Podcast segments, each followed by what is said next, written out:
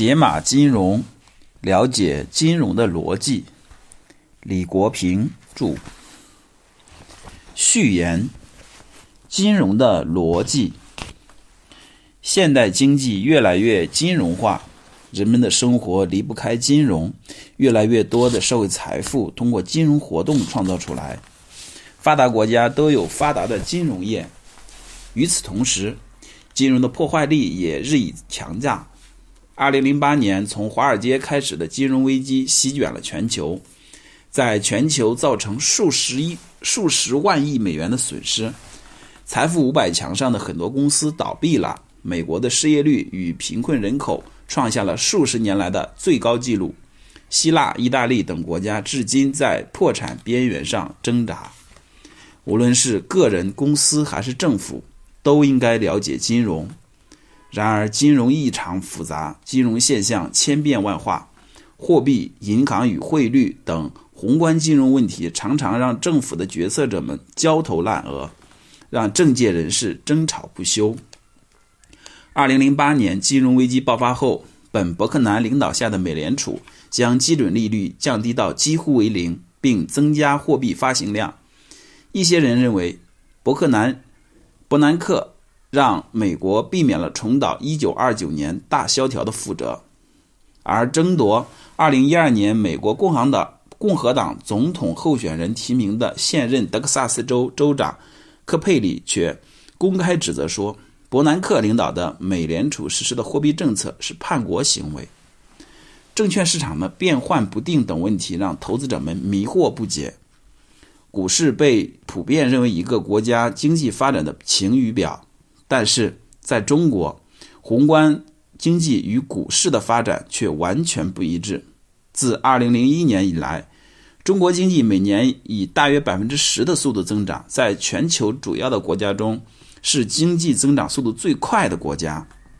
而同时，2011年的中国股市却跌回到了十年前2001年的2200点之下。在全球主要国家中，中国股市的表现是最差的。这引发了中国公众与官方媒体之间关于中国股市过去十年是否零增长的大辩论。公司的投融资问题则不仅会困扰着股东们，而且让监管部门不得不插手干预。例如，在美国上市越来越少的进行现金分红的同时，中国的证券监管部门却在2001年要求上市公司增加现金分红。金融市场的许多现象是我们早已习以为常，并认为理所当然的。我们从来也没有想过他们为什么会是这样。例如，今天在绝大部分国家，只有一家银行——中央银行，能够印发钞票。然而，中央银行并非从来就有的，而印发钞票的权利也并非，并非从来就只属于中央银行，甚至并非从来就只属于政府。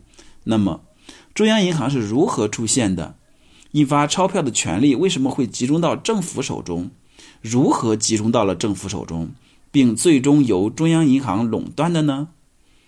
由中央银行垄断钞票的发行到底好不好？中央银行印发的钞票又是如何到了我们手中呢？作为普通公众与一般投资者，我们不需要像华尔街的对冲基金经理们那样。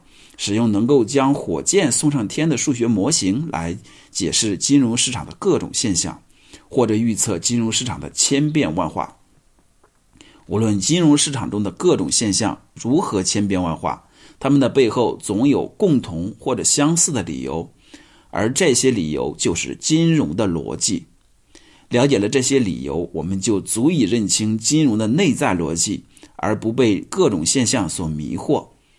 对于个人了解金融的逻辑，才能知道如何通过金融活动创造财富；对于公司了解金融的逻辑，才能在瞬息万变的市场竞争中生存并发展起来；对于国家了解金融的逻辑，才能够采取措施降低各种金融危机发生的可能，约束金融的破坏力，保证国民经济健康稳定发展。